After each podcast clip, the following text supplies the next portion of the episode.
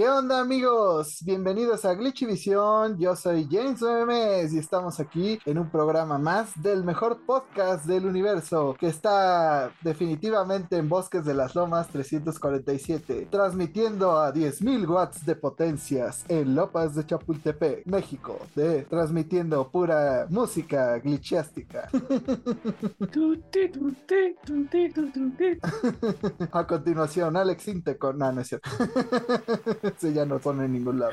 Pero, ¿qué tal su semana, amigos? Hola a todos, como cada semana, excepto las dos que falté. Yo soy Diego. Y bueno, esta semana. Las dos semanas que faltó no fue Diego. No, esas dos semanas no fui Diego. Esas semanas fui, qué sé yo, Héctor. Pero el chiste es que. Héctor Suárez Gómez, el pelón. Ya quisiera ese güey. Pero no. Esta semana jugué tres juegos, básicamente. El primero fue algo que descubrí en Steam y que está bien padre, que se llama Rushdown Revolt, que es básicamente Smash con el Roman Cancel de Guilty Gear. Es decir, una vez que atestas un putazo, puedes cancelar el resto de la animación y moverte a un wave dash, a un salto, a un pequeño dash en el aire y puedes seguir el combo. Entonces puedes hacer combos bien cerdos y está bajo esta premisa de como todo está roto, todo está balanceado. ¿Qué digo? A mí no me salen los combos perrones, pero ya de repente sí me salen algunos que dije, eh, mira, eso es un combo. La segunda cosa que jugué, para sorpresa de propios extraños, seguí jugando Cyberpunk y la verdad es que me lo he estado pasando bien dentro de lo que cabe. Digo, el gameplay se siente como súper chafa, sobre todo con lo fluido que es el gameplay en Destiny, que pues saben ustedes que es mi adicción. Pero la verdad es que la historia me está llamando la atención y ahora que parece ser que ahora sí te está funcionando correctamente, Night City es un lugar precioso para explorar y siempre hay algo interesante y chido que ver, no importa la esquina a la que voltees. Y finalmente, la tercera a ver, cosa. una cosa antes. ¿Qué pedo? Tu silla no es de esas amarillas que daban por hablar bien de Cyberpunk, ¿verdad? No, bueno, fuera, porque esta silla es bien incómoda. Entonces, Cyberpunk, si me quieres mandar una silla amarilla, llámame. La de Corona ya no aguanto. No, ya no, se está cayendo pedazos. Pero bueno, el último juego que jugué esta semana, para sorpresa de absolutamente nadie, es Destiny. Empezamos nueva temporada y la neta es que le estoy adorando. Tiene temática pirata, entonces la actividad de temporada implica irte a meter a la nave de los piratas espaciales y partirles en su madre. Entonces la verdad es que está bien divertido. Las armaduras de temporada son la colaboración con Fortnite y la verdad es que están como muy X. Bueno, excepto la del cazador, la neta es que está bien, bien chida. Lo que sí es que Bungie nos falló porque la neta es que perdieron la oportunidad de darnos una pistola de pedernal y una espada en forma de cutla, que era lo que usaban los piratas, un sable, y no nos dieron nada de eso, pero hey, no está tan mal. También intenté hacer la rey de día 1 y fracasé vilmente, pero bueno, eso es lo que jugué esta semana. Ya oyeron, bandita, hay que empezar un cochinito para que a Diego le alcance para un juego que no esté culero. O una sí. silla, por favor. O una silla que no sean dos ladrillos o un bote de cómics lleno de cemento. Una pinche pelota de yoga, me conformo con eso. Lucy, ¿tú en qué te sentaste? Digo, ¿qué jugaste? Pues en tu cara, digo, a este que eso no lo decíamos aquí, ¿verdad? Yo ¿Qué onda escuchas? Totalmente. ¡Ah! Me deslindo total y absolutamente de esas declaraciones. Me deslindo de este pastel. Buenas tardes, buenas noches, buenos días a la hora que nos escuchen, escuchas. Espero que hayan tenido una muy bonita semana. Y pues aquí Lucy, esta semana me dediqué a todavía jugar el Tower of Fantasy. Me empiezan a preocuparse chicos porque ya les dije, ¿no? Normalmente con los gachos yo me clavo dos semanas, tres semanas y después ya lo olvido. Y pues este ya va en la segunda semana, ¿no? Si en una semana más lo sigo jugando, preocúpense. Y preocúpense por mi cartera. Ya saben, bandita, también vamos a empezar un cochinito para que Lucy pueda rehabilitarse. Ahora, ¿tú necesitas dinero o qué jugaste esta semana? Mira, yo necesito dinero, necesito que nuestro nuevo dueño me aumente el sueldo porque este ya no me está dando. Y esta semana, pues, ¿qué jugué? Jugué Pokémon Sword porque dije, mmm, qué ganas de regresar a la octava generación, qué ganas de recordar Galar. Y porque me acuerdo que no terminé la Pokédex, entonces dije, no quiero tener asuntos pendientes para cuando salga Pokémon Púrpura y Pokémon Escarlata. También jugué Death Stranding. Ya llegué a la parte en la que tenemos armas que de verdad hacen daño, que son las granadas de sangre. Creí que había avanzado muchísimo más, pero me di cuenta de que no, de que me faltan como 11 capítulos para el final. Es un juego lento, tiene muchas cinemáticas, pero pues, creo que está bien. Y bueno, como siempre estoy jugando Animal Crossing porque ya saben, tengo que conseguir ese pez así sea lo último que haga. Spoil, Arad murió a los 53 años. y nunca conseguí ese pez. no, yo creo que a los 27. no. Oigan, neta aquí les hizo tanto daño uno jugando Cyberpunk y el otro Pokémon Espada. Quiéranse tantito. Quiero. Yeah, ignoró al güey que está jugando un juego lleno de pinches microtransacciones predatorias. Lucy, tú siempre juegas cosas raras, ya lo asumí. El otro día estás jugando un, juego de 40 pesos que era de escupir bolitas. Ah, el Vampire Survivors, lo sigo recomendando. Gran juego por 20 pesos de tu dinero. Aprovechen. Le acaban de hacer un update más con nuevos personajes. Está divertido. Y la diferencia, Jaime, que yo me puedo dar el lujo de jugar pendejadas porque yo sí acabo mis juegos. Ah, pues estaba eso en tu cara. Porque yo acabé God of War. Me di cuenta que, spoiler, para quien no haya jugado God of War, cuando acabas God of War, tienes que ir a tu casa si quieres un adelanto bastante chido de lo que vimos en el trailer de God of War Ragnarok. Entonces, pues sí, vale la pena. Si lo acaban, hagan esto. Oye, Jaime, ya acabaste God of War, pero ¿qué hay de Horizon? Espérate, cabrón. Acabo de terminar God of War y luego, luego, aquí hay otro juego de 150 horas. No mames. Oye, ¿y el Remnant? ¿Qué? ¿Y el Remnant? ¿Cuál es el Remnant? ¿O cómo se llamaba el que es como. Returnal. Ah, Returnal, gracias. Remnant es el Dark Souls con pistola. Ah. No, Returnal me pateó el culo. Eso fue lo que pasó con él. Simplemente me hizo el dulce amor. Me dio como cajón que no cierra. Más allá de la relación amor-odio que tengo con Returnal, pues jugué un ratito de también de Xenoblade Chronicles 3, el cual no voy a acabar pronto. Eso se los aseguro. Porque también tiene un chingo, un chingo, un chingo de horas. Yo quería platinar God of War, pero pinches logros como de. A pesar de que ya no tienes por qué, saca todas las putas armaduras cuando ya no hay enemigos que vencer. Pues no. Pasando más en temas de God of War, justamente, fíjense que Dos Golem, otro de nuestros liqueadores favoritos, dio de qué hablar con respecto a PlayStation y God of War, ya que en un foro de recetera publicó un comentario en un hilo donde justamente se hablaba de la cercanía que hay de God of War y de la falta de noticias que ha habido al respecto y donde había ciertas teorías. Pero espera, espera, espera. ¿Y, ¿Y, esta vez lo dijo con emojis? es que este juego sí existe, Lucy, entonces por eso no Ah, entonces como si existe, si usa un idioma que sí existe, ¿no? Ok. Exacto. Se hablaba de que habría un nuevo showcase en el cual saldría mucha información de God of War que llegaría cercano a septiembre y que habría que añadir a esta información que hace poco se filtró un video de Helldivers 2, el cual fue denunciado por la misma Sony y lo bajaron, lo cual pues nos da a entender que pues sí, va a estar en un directo de Sony. Gracias por confirmarlo. Y también Dos Golem mencionó que esta fuga de información sería a causa de uno de sus amigos que le robó el footage para sacar vistas. ¿Qué amigos? ¿Qué, qué, lindas amistades. Pero no le bastó con esto y Dos Golem también sacó unas imágenes donde se filtraría la imagen que tendría Odín para este segundo juego, donde pues se ve un poco más placucho de lo esperado.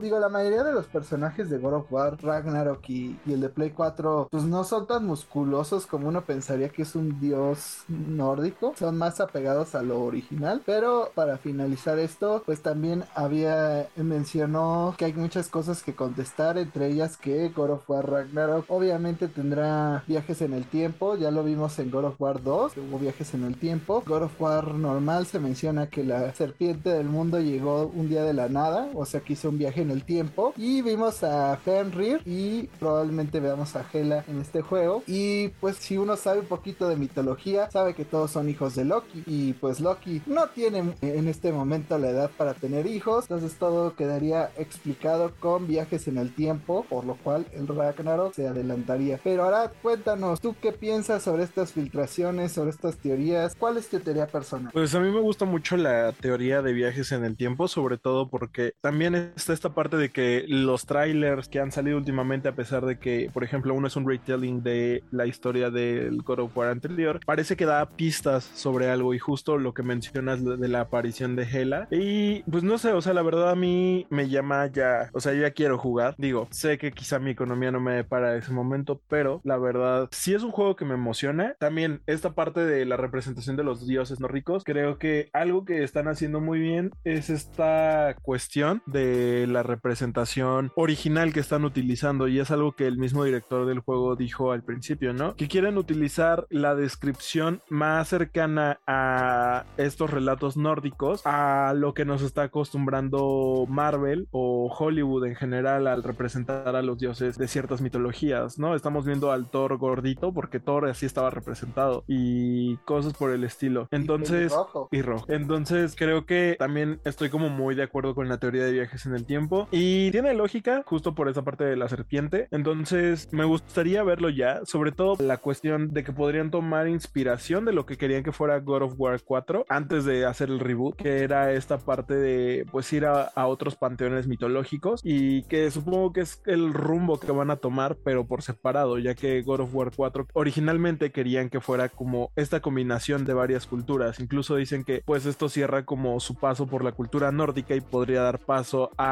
la cultura egipcia. Lucy, Prepárate, Jesucristo, porque Kratos viene por ti. Quizás no ahora, quizás no mañana, pero eventualmente. estaba haciendo CrossFit con una cruz para preparar. Hay que recordar también que se menciona durante el juego anterior que la magia que está utilizando Odín debilita el cuerpo físico, pero seguramente él va a tener muchas habilidades mágicas más que físicas y obviamente vas a pelear contra él. Lo interesante será ver cómo acaban estos viajes en el tiempo, cómo acaba esta historia y sobre todo si se acaba concretando lo que sería el PlayStation Showcase que pues a mí me gustaría ver que ya de una vez pues den gameplay, ¿no? Porque quisiera ver algún cambio, o sea, sí me decepcionaría un poco que fuera el mismo, o sea, a pesar de que me encanta el sistema de combate, me gustarían cosas nuevas, ¿no? O sea, más allá de pues no sé, un ataque extra o algo así, ya que ya vas a tener las Blade of Chaos desde el principio, sí me gustaría ver más opciones o combinaciones. Luego he visto cómo suben los videos de cómo hacen combos y cómo vencen a los jefes súper fácil, pero no todo el mundo sabemos hacer eso, ¿no? O sea, me gustaría algo más aterrizado que pudiéramos hacer la mayoría de jugadores, pero hablando justamente de un showcase, pues también hubo rumores de que tendríamos un showcase de PlayStation por parte de Nick Baker, cofundador de Xboxera.com, reveló en Twitter que ha sido informado que Sony tendría un PlayStation Showcase el 8 de septiembre, acorde a este sujeto, originalmente iba a hostear el, el showcase este mes, pero se decidió moverlo a septiembre. Él confirma que ya varias fuentes lo respaldan, pero ustedes qué opinan? ¿Se acerca un showcase de PlayStation y qué les gustaría ver en este Diego? Pues yo creo que sí, porque Sony ya tiene un rato que está en relativo silencio sin decir qué va a sacar. Hasta del último State of Play, que fue el único State of Play que ha valido la pena, ya tiene un buen rato. ¿Qué me gustaría ver? Denme más Final Fantasy XVI. No me importa que lo hayamos visto en el State of Play, yo necesito más. Me gustaría ver más de Forspoken, a pesar de que por ahí tuvimos un tráiler un poquito chafa. No el que tuvimos esta semana, luego hablaremos de ese. Pero tuvimos un tráiler en el que la protagonista hablaba y el diálogo estaba súper cringy. O sea, básicamente me interesa Square Enix. Si de ser posible, me gustaría que mostraran un poquito del DLC del Den Ring. Lo que yo quiero ver es una noticia cual hablaremos un poquito más adelante por ciertas coincidencias, pero espero ver noticias de una entrega de From Software. ¿no? Ustedes saben qué es lo que quiero y empieza con S y termina con L. Dios, por favor, ilumíname y ya cúmplelo, por favor. Claramente Eh, Arad quiere petróleo Shell. No, Jesús Cristo, Jesús Cristo. no, me gustaría ver algo de Silent Hill. Ya sé que es lo mismo que espero ver hasta en un Nintendo Direct, pero pues quién sabe, Lo- lo- los sueños se pueden cumplir. En una de esas sí pasa. Creo que también, igual que Diego, quiero ver más de Forspoken. A mí me sigue gustando, yo lo sigo esperando, así que ya, sáquenlo, aunque God of War se los come en ventas, aunque ya no esté como juego de lanzamiento. Dos palabras. Resident Evil. Yo quiero ver Resident Evil 4 porque nos tienen muy maltratados a los fans de Resident Evil. Hace casi un mes que no hay información de Resident Evil. Y eso me duele, me lastima. Fans de Silent Hill, por favor, bajen las antorchas y los trinches. O no. Ahora sí. Ahí está Jaime. Ahora sí me lo voy a putear. ¡Párate, hijo de tu puta madre! Imagínate si, si hubiéramos sido. si, no- si nos hiciéramos roomies, diría Aratel de Yo sé dónde vive, hay que huevearle su casa. Ah, no, ya no sé dónde vive. Pero hablando de eso, también ahorita hay un rumor muy fuerte de que podríamos ver el primer adelanto de Resident Evil 9 en un siguiente evento también de PlayStation. Y esto se debe que pues ya hubo una filtración de los primeros detalles. Eh, eh creo que aquí en Glitch Vision, vayan a verlo. creo que es factible que sí, veamos más de Resident Evil 4, pero probablemente veamos un primer adelanto de Resident Evil 9, como fue el caso de Resident Evil 8, que fue en un showcase de PlayStation. Yo digo, o sea, tan poquita información, tan poquitos juegos de Resident Evil, neta, ya necesito algo. o sea, yo necesito ver gameplay de Resident Evil 4 porque se supone sale para marzo, febrero, no recuerdo muy bien, y no hemos visto más que a Leon caminar. Estoy preocupado, o sea, eso, esto sí es eh, neta, no es chiste. Estoy preocupado que vayan a retrasar Resident Evil 4. Si no lo vemos en este showcase, yo sinceramente sí pienso que o se lo están guardando para los Game Awards, que podría ser. No recuerdo un anuncio de Resident Evil en los Game Awards, pero podría ser. O se va a retrasar porque pues, solo hemos visto a Leon caminar, o sea, es Capcom. Y ya anunciaron un, un evento de Capcom y no está Resident Evil 4. ¿Qué pedo? o sea, Capcom, ¿no entiendes que nos tienes que dar más Resident Evil? ¿Aún más? Obviamente God of War, me gustaría verlo. No sé qué más podrían presentar. A lo mejor ya empiezan con la campaña de Spider-Man 2, que también la última vez que lo vimos fue en un showcase. The Last of Us Part 2. Remake. Remake. Remake, sí. Pero Jaime acaba de decir algo que me agradó. Me gustaría también ver Spider-Man 2. Porque hace mucho que vimos el anuncio y que no hemos visto absolutamente nada más de ese pinchurriento juego. Yo quiero ver a Venom. Venom. Dice Diego que quiere ver la venosa. Me gustaría ver eh, ni la venosa. ¿La carnosa? No, ninguna de esas dos, sino un adelanto de Wolverine, porque igual lo único que hemos visto es la garrita de Wolverine. Cualquier otra cosa le diría a PlayStation, como el crítico de Ratatouille, sorpréndeme. Vayamos a más noticias, porque Konami, sí, Konami hizo un anuncio, y es que al parecer tienda oficial dio un anuncio que no son patinetas por primera vez en su historia. El anuncio dice, por primera vez en la historia, todos los juegos clásicos que tú amas y nuevos juegos te estarán esperando en la tienda oficial de Konami y como descargas oficiales de Steam de 23 juegos y 18 DLCs. ¿Estás listo para jugar? Y solamente dice que nos mantengamos conectados. En el video vemos títulos como Metal Gear 4, también Racing, vemos también Castlevania y muchos otros. Diego, ¿tú qué opinas? Yo opino que una buena noticia protagonizando a Konami. Dios mío, estamos en el multiverso. Esto no puede ser real, algo anda mal, porque Konami lo único que hace es cagarla. Entonces, ¿cómo es posible que haya una buena noticia con respecto a Konami? Digo, van a hacer NFTs. uh, yep, that'll do it. Pero sí estoy feliz de ver estos juegos, ver a Contra. Si vuelven a sacar Symphony of the Night, lo vuelvo a comprar, ¿cómo no? Porque Symphony of the Night es la ley. Pero en ese tráiler hay algo doloroso para fans de ciertos juegos. Todo ese anuncio, no hay una sola imagen de Silent Hill. Pero bueno, y justo aquí es donde vengo a interrumpir yo. Como ya lo veníamos anticipando. Obvio. En otro post de Instagram hicieron el hashtag con todos los juegos que están ahí y también incluyeron a Silent Hill a pesar de que no hay ningún video, por lo cual hay mucha gente que espera que se lancen más títulos de forma digital porque actualmente solamente hay dos juegos. Uno está en GOG, que es The Room, y el otro está en Steam, que es Homecoming. No sé, igual yo no podría jugarlos porque mi computadora no creo que lo soportaría. Ahora pero... son juegos de Play 2, ¿cómo no los va a soportar? Eh, estamos hablando de una tostadora. Estamos hablando de una Mac. Ya saliéndonos del chiste, la neta es que si sacan los Silent Hill para compu, sí sería como de lo primero que compro, porque el 2 y el 3 son una joya, y el 4 pues también, pero no tengo cuenta de GOG. Eh, a mí me agrada tener todo empaquetadito en mi cuenta de Steam, lo cual a lo mejor ya me acaba disparando en el pie, pero este si acaban saliendo los juegos, me vuelvo a comprar Symphony of the Night, como de que no, y sí me compraría Silent Hill 2, 3 y tal vez 4. Los Castlevania principalmente, pues tenerlos en mi Steam es algo demasiado tentador como para dejarlo pasar. Yo no sé, o sea, para no repetir títulos, porque pues obviamente pediría lo mismo que todos ustedes. Yo recuerdo los de Konami de, de Yu-Gi-Oh, o sea, que soy fan del juego de cartas, que no hacía ningún sentido la lógica de las cartas. Y para mí esos juegos son clásicos, porque solo te partías la madre tratando de entender, uno, inglés, porque eres un morrito mexicano que apenas está aprendiendo, y dos, porque las cosas no funcionaban como se supone que funcionaban. ¿Estás hablando del Yu-Gi-Oh de PlayStation 1? Entre otros. No, no fue el único Yugi que lo hizo. Pero sí, yo espero que esos juegos también lleguen. Pues en parte para volver a disfrutarlos. ¿Por qué el de Play 1 tenía algo especial o qué? No tenía lógica. Puedes hacer fusiones con todo lo que tenías en tu mano. Sí, agarrabas dos o tres cartas de tu mano y se volvían otra carta y de la nada el otro güey invocaba otra carta y se peleaban entre ellas dos y dependiendo de eso es quién se lastimaba y no era Te lo aseguro, está entretenido, pero no era Yu-Gi. Pero ya que hablamos un poco del showcase de PlayStation, Arad dijo que Sony había estado silencioso, pero no para cierto anuncio. Y es que, pues al parecer, o sea, de por sí ya no podías. Ahora sí no vas a poder comprar un PlayStation. Más que nada es por un aumento de precio que anunciaron durante la semana, en el cual Jim Ryan mencionaba que diversas causas, entre ellas la alta inflación que existe a nivel global, la cual es una crisis en la que estamos viviendo. Si no, vayan y en lugar de comprar el juego de Lucy de 20 pesos, cómprense un gancito y me dicen cuánto les cuesta.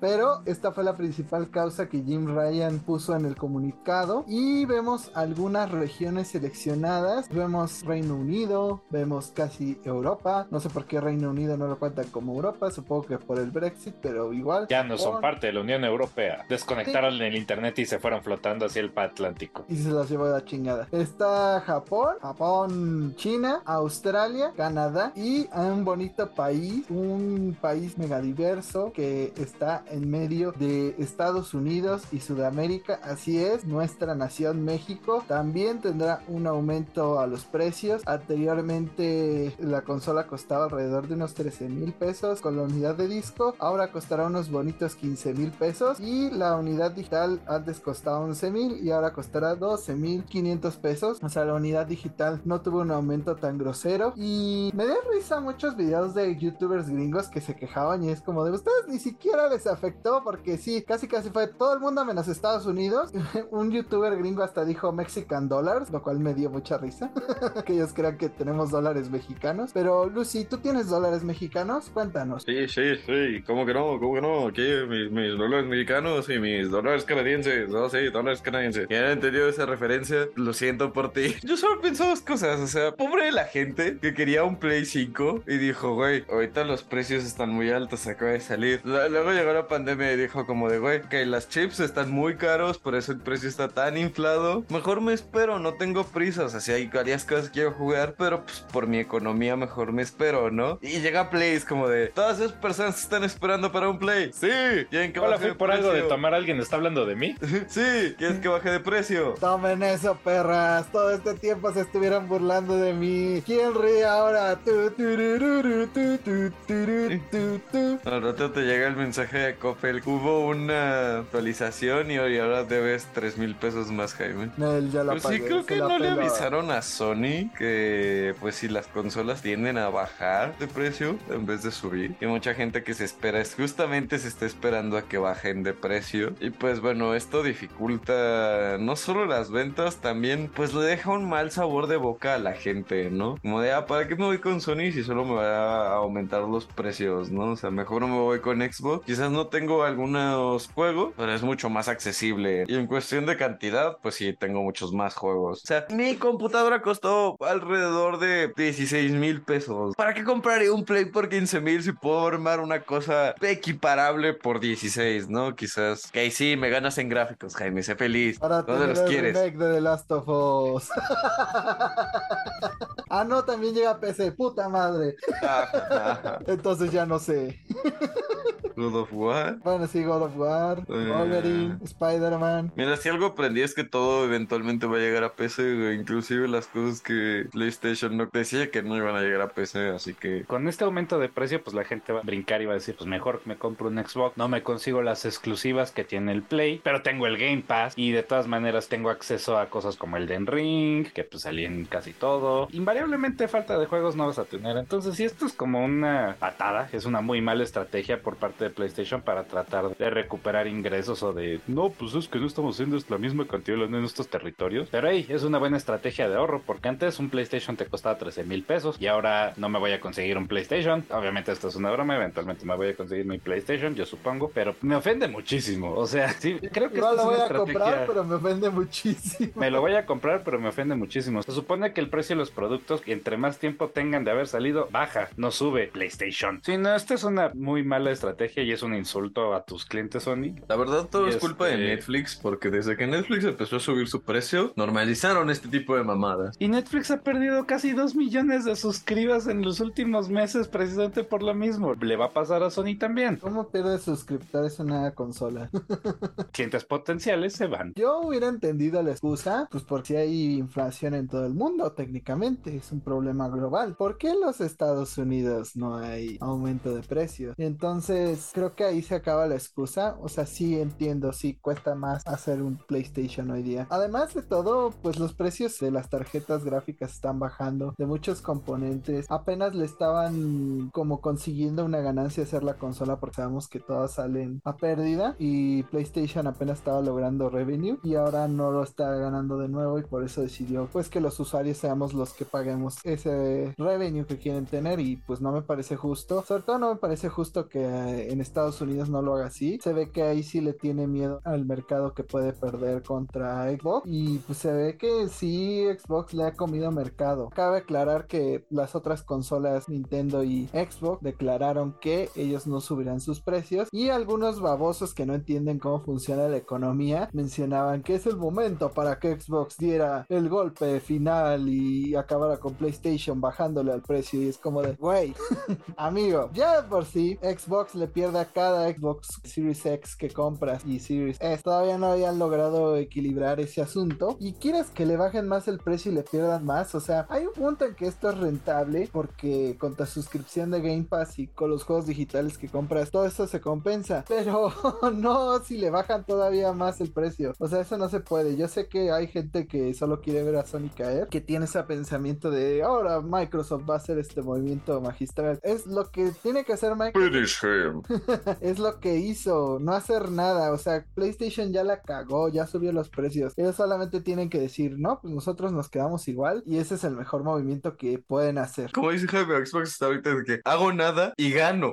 ¿Por qué haría algo? Como hiciera de un Series S, ahorita vale ya 6400. No le tienen que bajar el precio en lo absoluto para que PlayStation siga, pues, haciendo el ridículo de cierta forma, al menos recibiendo esta crítica social, por ponerlo de una forma más amable. Todo esto se añade a la demanda que ahorita está ocurriendo, que por si no sabían, todavía no está muy aclarada la situación por cuestiones legales, pero pues están demandando a, a PlayStation por alrededor de, creo que son 600 mil dólares, una cosa así. Ya hablaremos de eso. Lo que hay que tener en consideración es que lo más grave es que Sony está catalogando como fans de segunda y fans de primera. Esto lo digo porque pues, a los europeos ya prácticamente le está haciendo pagar un precio excesivo con 50 euros. Ya de entrada los juegos ya costaban demasiado y ahora también le subes las consolas y a los gringos les estás diciendo no, pues ustedes no hay pedo. Como ustedes son clientes de primera, entonces no tienen que pagar más. Ustedes sí me agotan las consolas apenas llegan al mercado. Y todo esto se presta para los revendedores también, que en Estados Unidos están muy activos. Ahora le van a subir más el precio a las consolas. Y pues sí, va a ser una problemática en general. Esperemos que PlayStation encuentre alguna manera de balancear o que se dé cuenta que es una mala idea y decida comerse ese daño económico. O sea, yo sé que no es sencillo, pero tampoco es sencillo hacer que tus clientes te paguen todo lo que no estás ganando. Pero justamente al perro flaco se le juntan todas las pulgas y es que PlayStation al parecer va a enfrentar una demanda millonaria por una presunta estafa a un consumidor. La demanda colectiva presentada ante el Tribunal de Apelación y Competencia de Reino Unido alega que los compradores de PlayStation Store se les ha cobrado de más durante los últimos seis años. Está haciendo referencia a que la tienda de PlayStation a las compras digitales les pone un precio extra porque se llevan un 30% de todas las ganancias y el usuario que empezó con esta demanda de las personas que empezaron con este asunto destacaban que la inflación está muy fuerte, que la crisis está cabrona, que todo está subiendo y que lo único que quieren es distraerse con videojuegos y que esos también ya están más caros. Yo dudo bastante que esta demanda vaya a ser fructífera, más que nada cuando se enteren que la mayoría de empresas cobran este 30%, hasta Valve lo hace. Al parecer, pues se ha cobrado demasiado por estas ganancias del, del 30% y la demanda podría llegar a los 5 mil millones de libras, o sea, una cosa bárbara que si ganaran, que los otros se preparen para poner sus barbas a remojar porque se las van a cortar,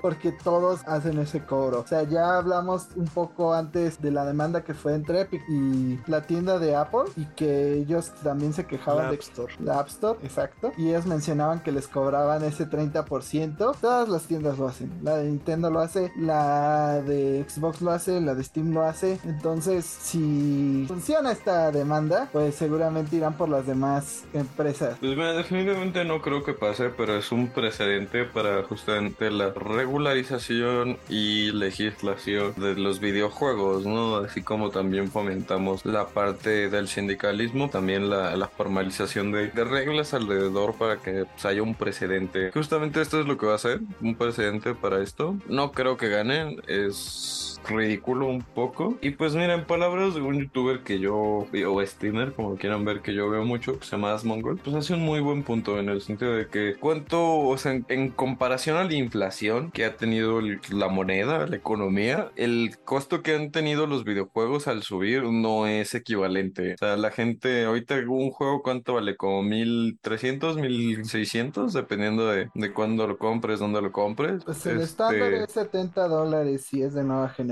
Ajá. Los de Switch en México cuestan como 1300, los de PlayStation 5 y Xbox 1700 más o menos. Vamos con los dólares, número más chiquito, fácil de manejar. 70 dólares. Hace 10 años, ¿cuánto costaban? 60. Realmente los costos comparado con otras cosas no se han inflado tanto porque también la gente pues lo sigue viendo como un hobby, no es algo en lo cual quieras tener que estar invirtiendo pues dos mil pesos por experiencia, ¿no? Entonces por eso estamos viendo la alza de este tipo de transacciones predatorias, por eso hay un alce de microtransacciones, por eso hay un alce de gachas, de sistemas aleatorios, porque ya no les basta con venderte un juego, ya eso no les alcanza. Ellos necesitan que tú inviertas en el juego. Sobre todo el, el argumento principal, así de todo está subiendo y quién sabe qué. Güey, los videojuegos no son una necesidad básica, no están dentro de la canasta básica de tu vida. Estaría chingón, güey, pero no.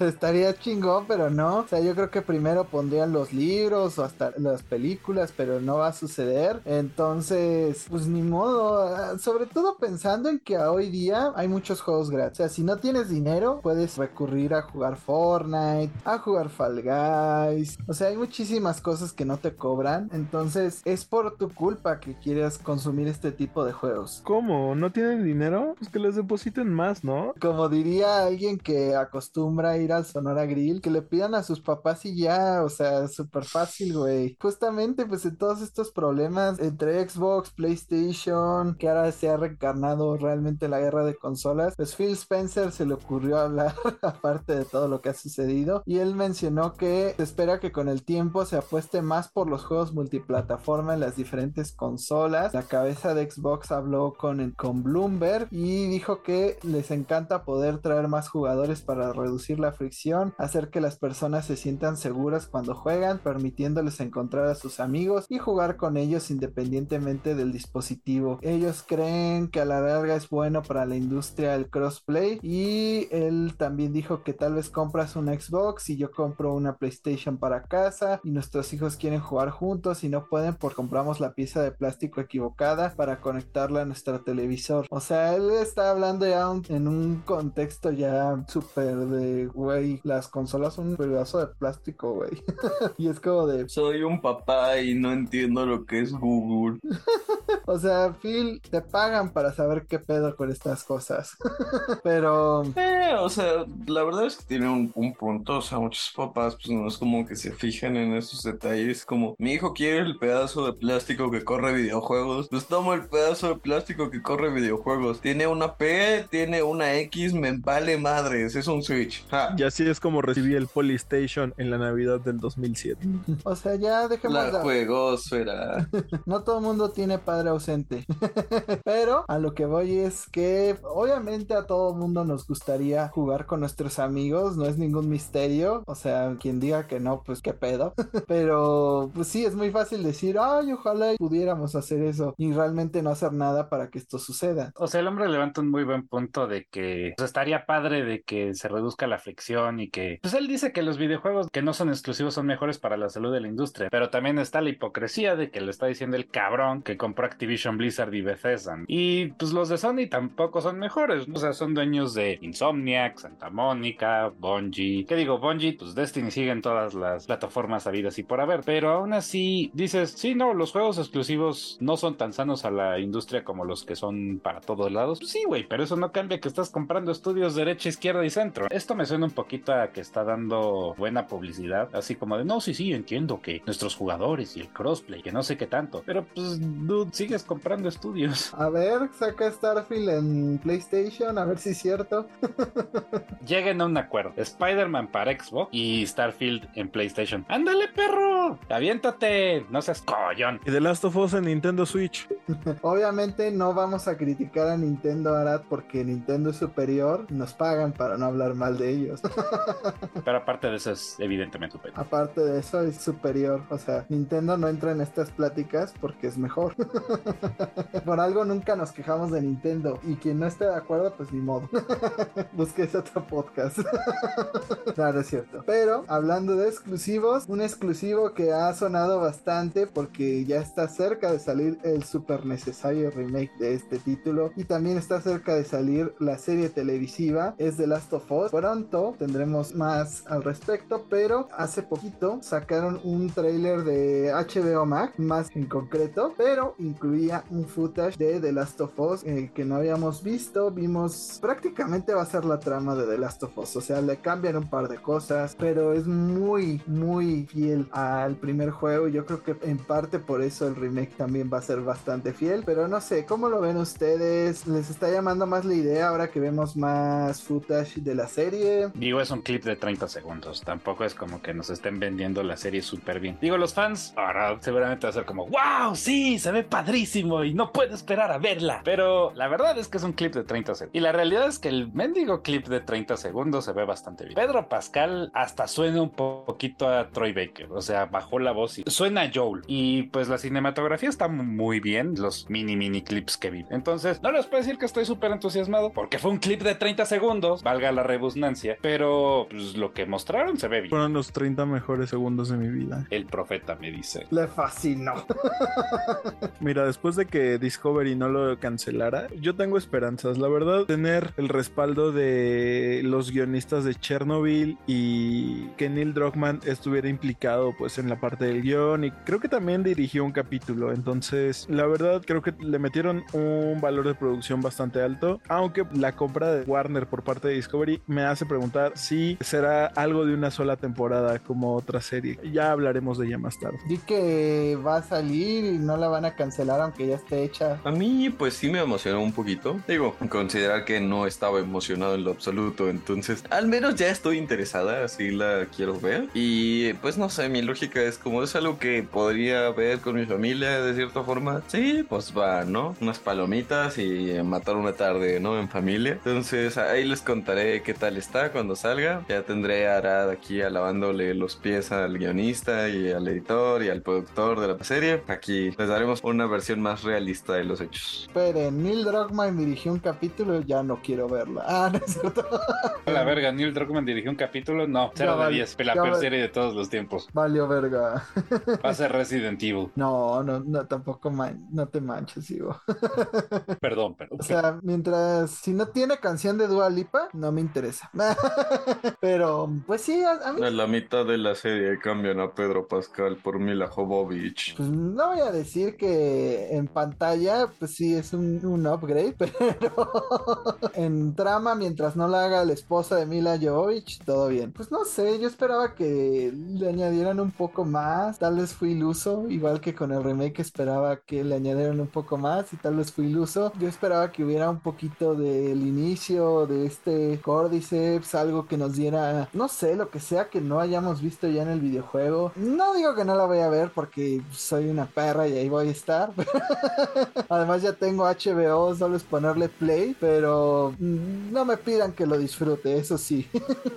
pero justamente Arad habló al respecto. Yo estoy muy feliz también por este hecho. Pero Arad, cuéntanos, ¿qué pasó con la horrible serie de Resident Evil? Pues al día de hoy que estamos grabando este episodio, se confirmó lo que muchas personas ya venían intuyendo y es que Netflix ha anunciado la cancelación de la serie de Resident Evil con tan solo una temporada, dejando la serie sin un final. Ya anunciaron que no van a darle una continuación de ningún tipo, no va a haber un capítulo especial, no va a haber segunda temporada y esto se debe a que tuvo una calificación muy baja por parte de la audiencia, además de no contar con niveles de rating o niveles de viewers, no sé cómo se mide en el streaming, pero sí al parecer mucha gente no la vio y todo esto se debe en gran parte a que sí, la gente no estuvo como muy encantada con esta adaptación de... ¿Encantada Netflix. de Disney? No, eso sí es un producto de calidad. Mames. Mira, al lado de Resident Evil, cualquier cosa es un producto de calidad. Y sí, de hecho, creo que solamente estuvo como una semana en el top 10 de cosas más vistas en Netflix. Es lo que iba a decir, o sea, Netflix nos mintió porque no es cierto. Yo la vi como dos, tres semanas después de que salió y seguí en el top 10. O sea, Netflix miente. Hashtag Netflix miente. No, pues Jaime, tengo que decirte, niños, tápense los oídos. Y los papás son Santa Claus también, Jaime. O sea, ya, ya era hora de que supieras las cosas. Justo lo que acaba de decir Jaime, Resident Evil solamente estuvo tres semanas en el top 10 de las series más vistas. Y sí, en la cuarta semana, pues ya desapareció. A ver si así aprenden que nada más teniendo un nombre chido y arrastrando dicho nombre chido por el lodo, no van a juntar views. Sí tienen que lanzar un producto de calidad. El nombre Resident Evil es un nombre importante en todo el mundo, no solamente por el impacto que tienen los juegos, sino por las películas para estas alturas. Hay juegos basados en las películas que protagonizó Mila Jovovich. ¿Qué dijiste? Perdón. Pues sí, o sea, todos sabemos que Resident Evil es una franquicia de películas. El punto es que no sé qué esperaban, o sea, lanzaron un producto mediocre con actores, aparte de Lance Reddick, o desconocidos o mediocres, con actuaciones mediocres, con cinematografía mediocre. Los efectos especiales estuvieron chidos, pero más allá de eso, lanzaron un producto malo, con un buen nombre, y esperaron a que eso hiciera... Y aparte que no respetaba el espíritu del original, ¿no? Porque, sorpresa, Resident Evil nunca ha sido en un mundo postapocalíptico ineptos. Siempre, siempre gana el bueno en Resident Evil, porque el bueno pues es el jugador, ¿no? Y por lo mismo, el mundo todavía no se acaba y nunca se ha acabado y esperemos que si se acaba algún día, pues haya un juego que explique por qué. Y le voy a echar la culpa a Chris Redfield. Todo va a ser culpa de ese maldito idiota. Mal ahí y pues qué pena por el pobre de Lance Reddick. Todos los demás me valen. Como de, en el año 2743, ¿recuerdas cuando Chris Redfield golpeó una roca? Pues eso desencadenó una serie de efectos, causaron el fin del mundo. Estúpido Chris Redfield. Me acordé mucho de este meme de Futurama, creo, o de los Simpson, no me acuerdo de cuál de los dos. Están haciendo rock cristiano y se deja de intentar hacerte ver bien, solo estás haciendo el rock verse mal. Lucy me recordó el episodio de South Park donde hacen música cristiana y que solo le añaden Jesús a todas las canciones.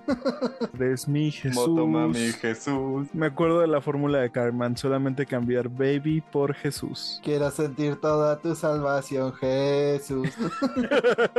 Creo que sí es bien importante lo que mencionó Diego, o sea, no por tener el nombre va a vender, porque creo que incluso tuvieron un capítulo musical, o sea, creo que sí lo llevaron a un extremo muy ridículo. No era un capítulo musical. En un capítulo encuentran a alguien cantando One Kiss is All It Takes, creo. No me acuerdo cuál cantaron de Rules. No me acuerdo cuál de esta Dua Lipa, pero qué horror. Y. ¡Ante la caída de Betty no pudo igualar el poder que era necesario para mantenerse entre los 10 guerreros más poderosos de Netflix. Resident Evil fue eliminado y su leyenda fue borrada de la plataforma de stream.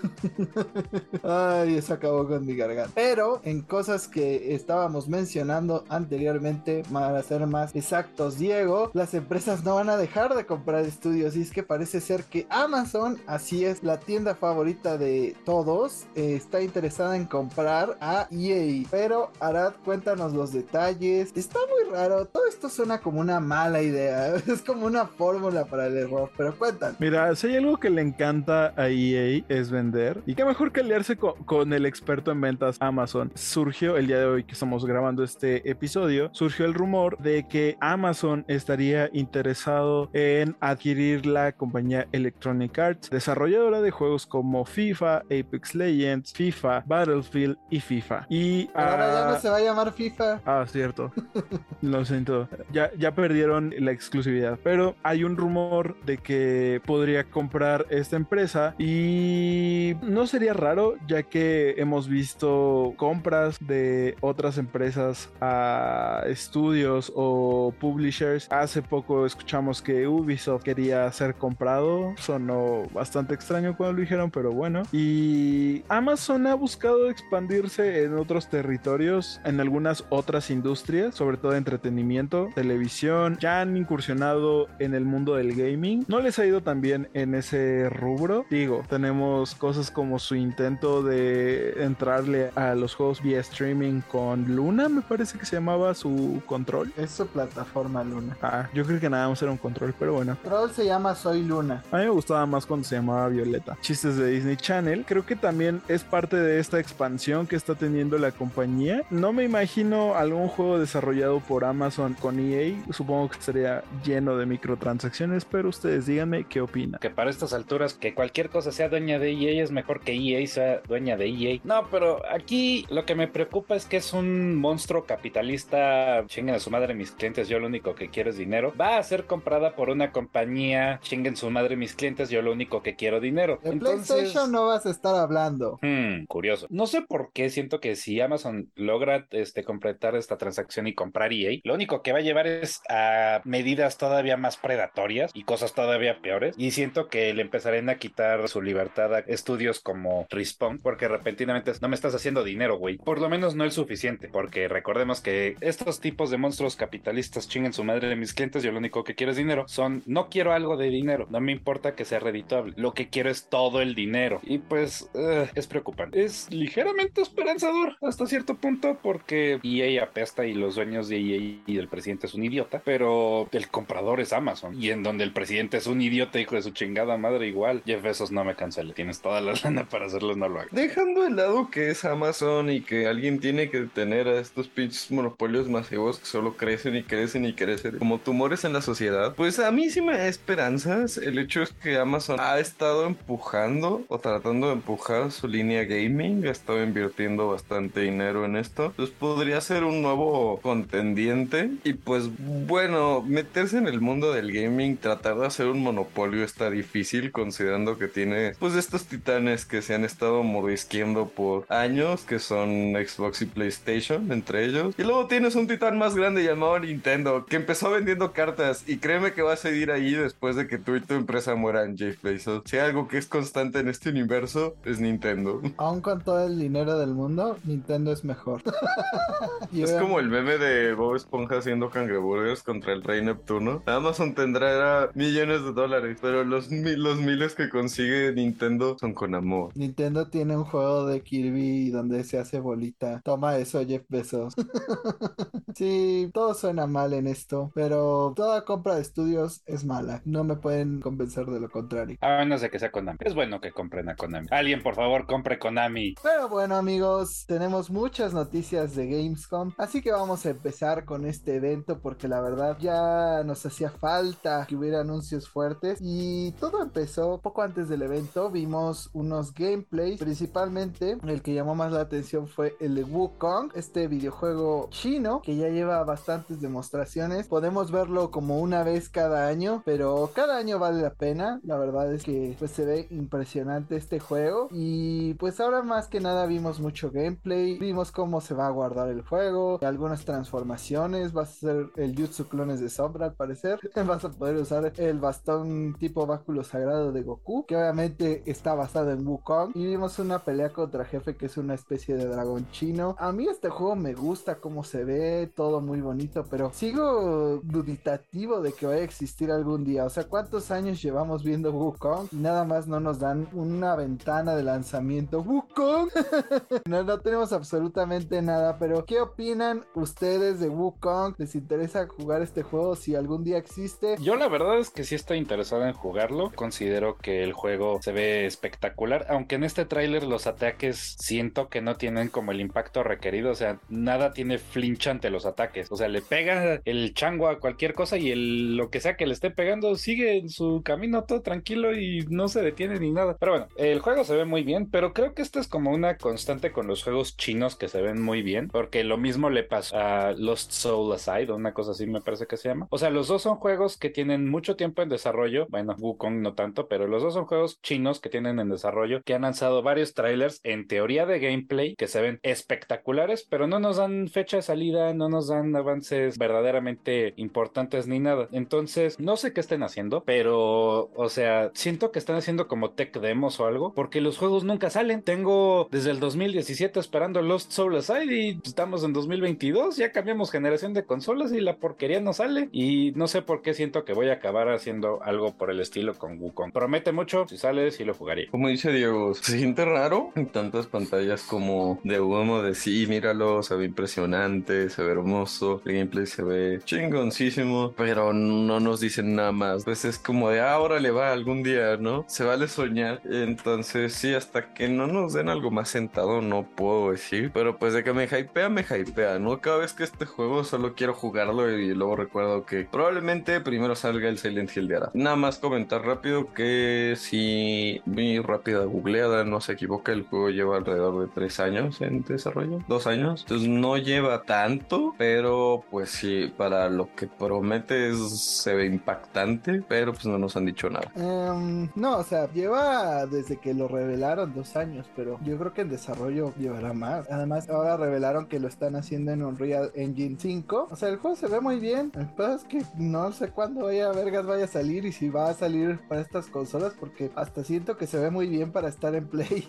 y yo creo que sí las va a poner a chillar a las consolas. Van a ser de los primeros juegos que recordaré aquel sonido tan característico de mi Play 4 de que ya pedía misericordia. Pero, pues sí, cuando salga, considérenme interesado. Pero, de nuevo, cuando salga, o sea, de que está corriendo in-game, está corriendo in-game. Hay cosas que se ven como caídas de frames, hay ciertas cosas que delata que sí es un juego. Pero, como dice Diego, podrían bien estar haciendo un mismo demo y estárnoslo pasando. Lo que no apareció un demo, que ahora sí entrando en anuncios de Gamescom, fue un gameplay largo de Lies of P, este Bloodborne 2. Digo, no, no, no, es cierto, pero prácticamente. No es cierto, pero sí es cierto. Uh -huh. Es un juego inspirado fuertemente, para no decir plagio, en Bloodborne, que al parecer estará un poquito basado en la historia de Pinocho. Digo, al menos tiene su Pepito Grillo. Y pues este sí nos dieron una ventana de lanzamiento. Creo que también el juego es chino, si no estoy mal entendido al respecto. Pero se ve muy bien. El gameplay es fluido, pero todo es Bloodborne. O sea, el ruido de los golpes es de Bloodborne, el inventario se parece a Bloodborne, tiene una manita que se parece a la pistola esta como que extendible de Bloodborne, entonces es prácticamente Bloodborne, bueno a la, a la sierra, perdón, no a la pistola. Y me gusta que luego dieran otro gameplay todavía más largo, en el cual vemos cómo vas ganando habilidades, vas mejorando tu manita y pues prácticamente como es Bloodborne 2. Pues ya para estas alturas no entiende el descaro de los desarrolladores de decir, no, no nos basamos en Bloodborne para hacer el juego. No mames, tu juego es Bloodborne, o sea, la interfaz de usuario es Bloodborne, las barras de vida son Bloodborne, la ambientación es Bloodborne, la jugabilidad se ve Bloodborne, tu juego es Bloodborne. Pero más allá de eso, el juego se ve muy bien, definitivamente está mi interés. Hice un googleo rápido a lo que Jaime está diciendo de que es china la compañía, no lo es, es coreana. Más allá de eso, a mí me gusta lo que estoy viendo. O sea, el juego se ve bien padre, me gusta mucho. Sí, porque Bloodborne es uno de mis juegos favoritos y esto es más de Bloodborne básicamente. Este también lo tengo muchas, muchas ganas de jugar. Que la verdad, si los pusiera juntos, creo que estoy más interesado en Wukong, pero creo que el Ice of P sí va a salir. Wukong Ice no. of P sí existe, ¿Ara? Iba a ser una referencia a Bob Esponja y es que si hay algún otro Bloodborne que debamos conocer ahora, La familia Bloodborne viene junta.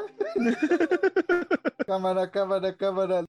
El juego se ve, pues no sé, se ve igual que Bloodborne, se ve bastante entretenido. Bloodborne a mí me entretuvo bastante al punto donde compré un DLC para un juego que no es mío, en una consola que no es mía, pero no me arrepiento de nada. Y pues lo único que sí noté fueron ciertos detalles en el combate. Lo que más me llamó la atención y más por saltar fue el parry con el arma principal, que es algo que pues realmente no podías hacer en Bloodborne y pues que a mí me agrada cómo hace que las batallas se vean un poco más fluidas. Entonces este juego sí lo estoy esperando bastante. Más Bloodborne nunca es malo, pero pues sí, como dice Diego, agárrate los y pues digo, y sí me inspiré en este juego cabronamente al punto en donde pues vilmente se puede ver el paralelo. Hablaba Lucy de que se invirtió un DLC a un juego digital que no es suyo. Lucy, bienvenida al 2022. Ningún juego digital es tuyo.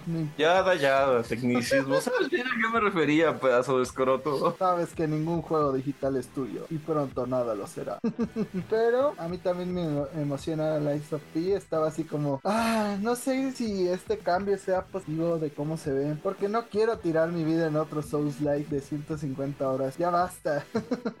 Entonces, ya, ahí estaré, pero no, no tan contento como podría estar en general. Pero al parecer mentimos porque PlayStation sí tuvo presencia en Gamescom. Hubo un gran anuncio que a todos los dejó perplejos. Casi casi que cuando enseñaron The Last of Us 2 fue una mamada. Pero ahora cuéntanos, ¿cuál fue el gran anuncio de PlayStation en Gamescom? Así es, el anuncio que todos estábamos esperando y que dejó a la industria congelada fue el nada más y nada menos que un nuevo control. Pero no cualquier control, el DualSense Edge para PlayStation 5, que básicamente vendría siendo como la versión Pro del DualSense que ya tenemos y es un mando personalizable, es decir, puede configurar a gusto del usuario, además de que es de alto rendimiento. Me pregunto si con esto se refieren a que no tendrá drift y como ya lo dije, se podrá personalizar el comportamiento de botones y gatillos, además de que estos botones que vienen integrados, o los botones extra, eh, también tendrán estas funciones ápticas. No hay fecha de lanzamiento todavía, pero pues ya están las imágenes en internet para que ustedes vean cómo está. Completamente customizables los botones. Wow, es casi como, como cualquier control que puedes conectar a una computadora. Recuerdo como en el 2005 a un amigo con un control de Xbox que, que era lo mismo. Tenía hasta botones extra customizables y hasta le podías activar el turbo para que presionara el botón como mil veces por segundo. Pues no es nada nuevo como para haber sido el gran anuncio y creo que es lo que le pasó a mucha gente, ¿no? Esperábamos algo más y nos dieron algo que bien podríamos haber conseguido hace 15 años, ¿no? O sea, lo único nuevo es que ahora tiene controles ápticos. Había Y la marca de Sony.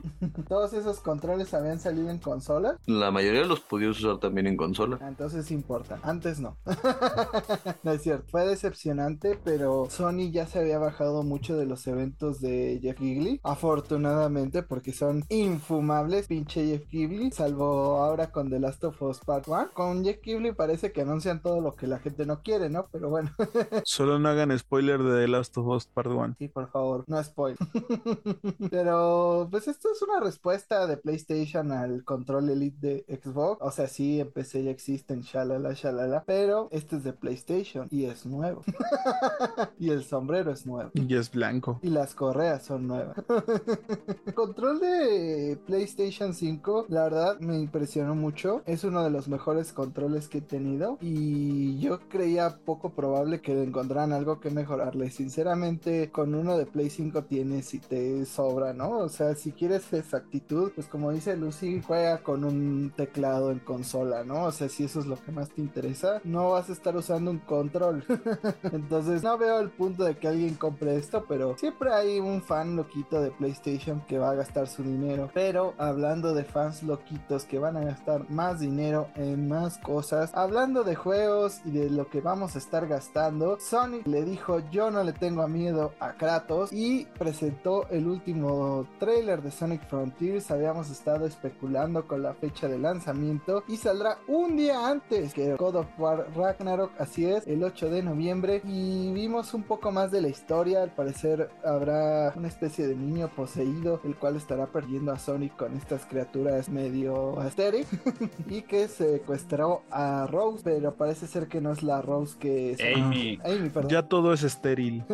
ya todo es estéril. Este, parece que secuestró a Amy. Parece ser que no será la Amy que este Sonic conoce de toda la vida. Y pues la verdad, este tráiler sí me gustó. Ahora sí se ve un poco más meaty el juego, un poco más interesante. Porque antes solo veíamos pasto verde. Ahora sí se ve un poquito más dentro del universo de Sonic. Pero ustedes qué opinan de este tráiler? ¿Van a comprar Sonic Frontiers a algún punto de su vida? Tú lo dijiste antes que yo y lo dijiste bien. Este tráiler se ve bueno. O sea, definitivamente se ve un gameplay más pulido. Se ven zonas en donde se siente más el gameplay estilo Sonic. La actuación de voz se ve bien, las gráficas se ven bien. Repentinamente me interesa, ¿no? Y no creo que me lo compre de salida, pero probablemente me lo acabe consiguiendo tarde que temprano. Porque la verdad es que acabé gratamente sorprendido con lo que viene este tráiler. Y definitivamente ya parece un juego. Ya no parece un demo. Ahora sí, propiamente parece un juego. Y hasta tiene cachitos de Sonic. Y los fans de Sonic se siguen empoderando, haciendo que los estudios y desarrolladores se echen para atrás en sus decisiones personales. ¿Quién correrá más rápido, Sonic o Ibai? O Kratos. Obviamente, Ibai. ¿Te imaginas que Ibai se hiciera bolita y hiciera una espinata? Y Pues ya está hecho bolita, ¿no?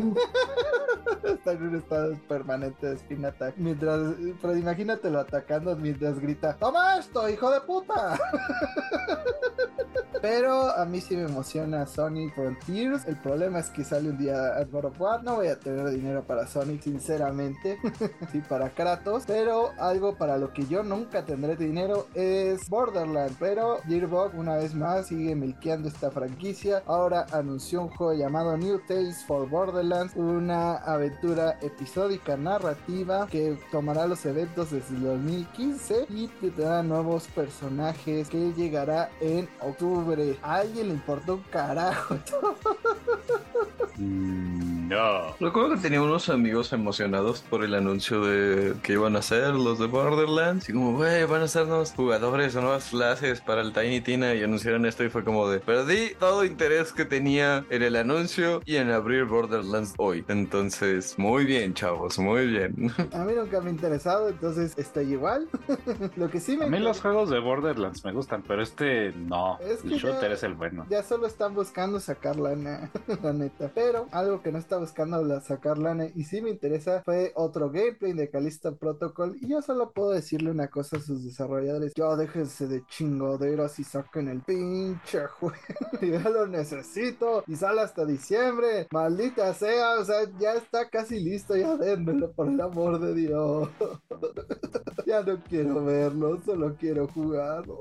Algo que nadie ha dejado de jugar, al menos los que les gustan las monas chinas, es Genshin Impact. Y es que al parecer habrá nuevas updates para este juego. Así que Lucy ya podrá dejar su juego gacha de monas chinas para entrar a otro juego gacha de monas chinas con más loot box. Pues justamente ese es el chiste ahorita con Tower of Fantasy, que es como el, el nuevo Genshin. Y hace no mucho salió, por lo que tengo enterado, la nueva región de Genshin Impact, que mete varios personajes, toda una región nueva, nuevas cosas que hacer. Sumeru. Sumeru. Y también sé que metieron una historia donde agregan desarrollo de personajes acerca de cierto barquito parlante que pues ha movido a varios de mis amigos, lo cual es una grata sorpresa.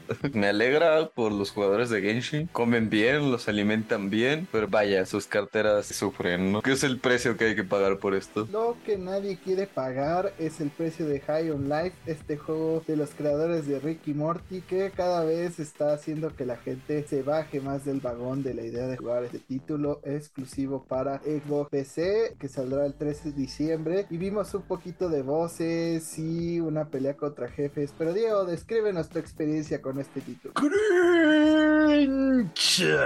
El humor fue, o sea, la actuación de voz es la misma que uno esperaría ver en un episodio de Ricky Morty. De hecho, creo que la pistola que habla es literalmente la voz de Morty en inglés. Pero el diálogo fue tan impresionantemente molesto, tan poco divertido. O sea, no me gusta mucho usar la palabra cringe, pero la realidad es que sí fue cringe, porque el humor que se pudo ver en este momentito fue, oye, ¿ya te dio risa el chiste? Este chiste, lo, lo que estoy contando es el chiste, el chiste, esto es lo chiste. Y sí fue como, ya, por favor, detente. Estás restregando algo que no es divertido en la cara del espectador y diciéndotele, hey, ríete porque este es el chiste. No, it's not fun. Sí, no, me, me dio inmensas cantidades de molestia, me sentí incómodo viendo el tráiler y una de esas personas que se acabaron bajando del tren definitivamente soy yo. Y fue... Pero, pero, Diego, Diego, ¿sí entendiste el chiste? Eh, ¿El chiste sí lo entendiste? Este fue el chiste. Sí, entiendo el chiste, pero no fue un buen chiste. Pero este es el chiste, ¿eh? Me dio risa como este Jeff Kigley dijo, hay fans de... Ay, ¿cómo se llama este güey? Jason... ¿Qué es? bueno, hay fans de este pendejo que hizo Ricky Morty y todos se quedaron callados y, y tuvo que aclarar que era el creador de Ricky Morty y dos güeyes así como... Uh. o sea, cada vez da más pena el pobre juego. No digo que vaya a estar malo, pero ya dejen de mostrarlo. O sea, como que le está haciendo más daño que hacerle bien. Algo que sí se ve bueno y que curiosamente no da cringe es Killer Clowns from Outer Space, el juego, que es un videojuego basado en la película de 1988 que también fue adaptado de un videojuego de Nintendo. O sea, ya ha sido la adaptación de la adaptación de la adaptación al parecer. Y no sé, son payasos asesinos del espacio, literal, el título lo describe muy bien. Y pues, no sé, me llamó la atención. O sea, si está barato, a lo mejor sí lo juego, pero no sé si a ustedes les llamó la atención, les dio igual, les dio miedo. Hay gente que le dan miedo a los payasos. Fíjate que los payasos nunca me generaron conflicto, los mimos me generan conflicto. Pero ya superé ese trauma. Pero sí me emociona un poco, se ve divertido, me recuerda. Pues yo sí soy fan de estas películas viejitas de terror con nombres un poco extravagantes. Oh no, todos se están volviendo mimos, mi peor pesadilla. ¡Ah! Basta, la, asustas, deja de decir cosas. Al revés, empieza a decir cosas ahora. Ahora es el mismo mayor porque después de cierta hora de la noche ya no dice nada. Me transformo en marciano, digo, me transformo en mimo. Wow, oh, ¡ah! Y sí me llama, la verdad. Digo, estas películas viejitas que tienen pues, nombres bastante llamativos, siempre son como joyitas de otra época, entonces pues habrá que darle una oportunidad. Lo que a mucha gente le dio cringe no, no le llama tanto la atención, pero a mí la neta sí me está gustando. Es Gotham Knights, este juego basado en los aprendices de Bruce Wayne, alias Nightwing, Robin, Batgirl, etcétera, y que tuvo un gameplay extendido en el cual vimos que Harley Quinn va a ser parte de la historia. También vimos a la cosa del pantano y muchos más criminales que van a salir en este título. Y aparte se adelantó la fecha de lanzamiento. Muchos dicen que el gameplay se ve feo. A mí la neta, no sé, no me acaba de desanimar. A lo mejor si me agarra en un momento de debilidad en Amazon lo compraré. Lucy, A mí lo que pareció simpático es que la mayoría de los villanos que salieron, al menos los dos que mencionaste principalmente, que es este Something y Harley Quinn, han trabajado con Batman, ¿no? Harley Quinn literalmente se volvió como un tipo Robin por un tiempo, tuvo de sidekick con Batman y con el hombre pantano, pues investigaron como el homicidio del papá del hombre pantano. Es un cómic extraño, al final el hombre pantano mata al que mató a su papá, Batman se enoja con él porque le había prometido que no lo iba a hacer y el hombre pantano se va y deja una flor en su lugar. Batman se queda gritándole una flor. Una escena muy divertida. es como de lleva a un villano y le digo, no vayas a hacer cosas de villano.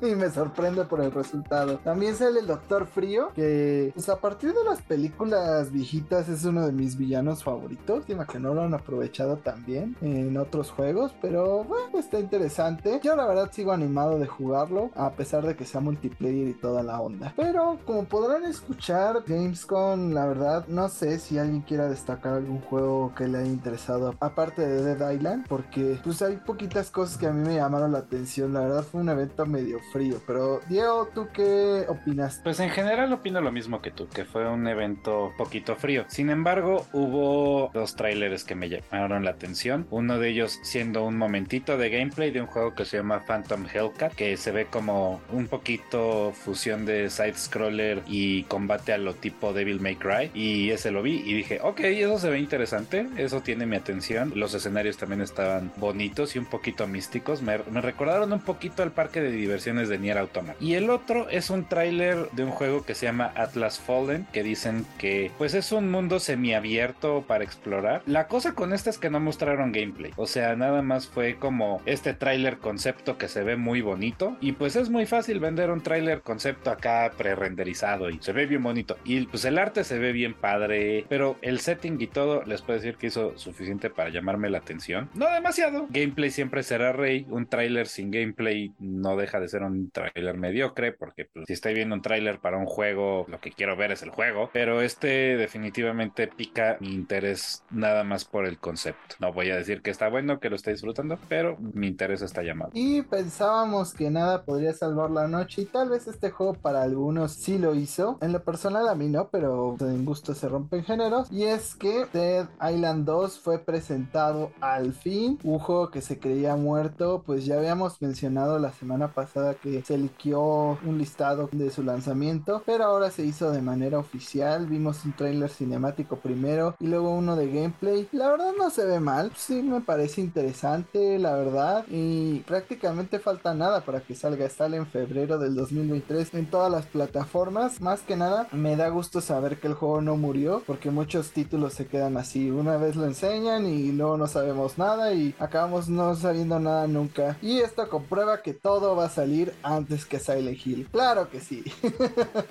Pero ustedes les llama la atención, Lucy. A mí sí me llamó la atención, sí me emociona. Recuerdo hasta haber apartado el de Island original. Larga historia, daban una toalla con el apartado. Yo pensé que era la toalla que daban en Austria, que parecía que estaba manchada en sangre con el patrón. Acabó siendo una toalla negra que solo decía Dead Island en una esquinita. Pero bueno, son los gajes del oficio. y yo sí me pasé un muy buen tiempo con el primer Dead Island. Es un juego que pues sí no ha envejecido precisamente bien. El port que hay en Steam, tanto de Dead Island como la extensión, que es el Dead Island Riptide, tienen muchos bugs. Están muy mal porteados, ¿no? Entonces, a menos de que tengas tu vieja consola con tu viejo disco o lo tengas descargado, pues buena suerte jugándolo. Y este juego a mí me llama, quizás no tiene tanto potencial, quizás es porque lo estoy viendo con ojos de nostalgia, pero Dios, ya lo necesito, ¿no? O sea, viendo que aparentemente no puedo tener Left 4 Dead otra vez, al menos voy a poder tener Dead Island otra vez. Back 4 Blood no cuenta antes de que alguien se ponga de bocón. Estoy viendo comentarios. Nadie dijo nada. Pero todos sabemos que el anuncio de la noche realmente fue la presencia de Kojima. Obviamente anunció Silent Hills. No, no es cierto. Anunció que estaba ahí. Otra vez no entiendo por qué Kojima solo se aparece para decir hola, qué pedo, soy Kojima. Y ahora llegó para anunciar que va a hacernos la competencia. Va a hacer un podcaster, va a hacer un podcast en el cual hablará de sus experiencias. O sea, ya sabemos cómo es Kojima. Seguramente hablará media hora de cosas sin sentido. Pero ya se puede prontamente escuchar el podcast de Kojima. ¿Qué opinan ustedes? ¿Lo van a escuchar? ¿Sienten que nos vaya a romper la plataforma y ya nadie nos oiga por oír a Kojima? Diego. Eh, no lo voy a escuchar, nos está robando audiencia. ¿Copión? No, pues, híjole, la verdad es que la mente de Kojima se me hace un, un laberinto un poco extraño. No creo ponerle yo mucha atención a su podcast. Tal vez en algún momento lo escuche nada más para ver de qué va, pero la verdad es que de los proyectos lanzados recientemente por parte de desarrolladores de videojuegos, hay otro que me interesa más y que hablaremos de él más adelante en este mismo podcast. Ah, tú vas a oír el podcast de Kojima. Yo sé que eres fan de sus proyectos Director Scott. Claro que sí, porque el podcast de Kojima se llama Glitchy Vision. Per ya lo contrató y estará con nosotros a partir del próximo episodio. Ah, entonces sí, óigalo. Kojima es lo mejor.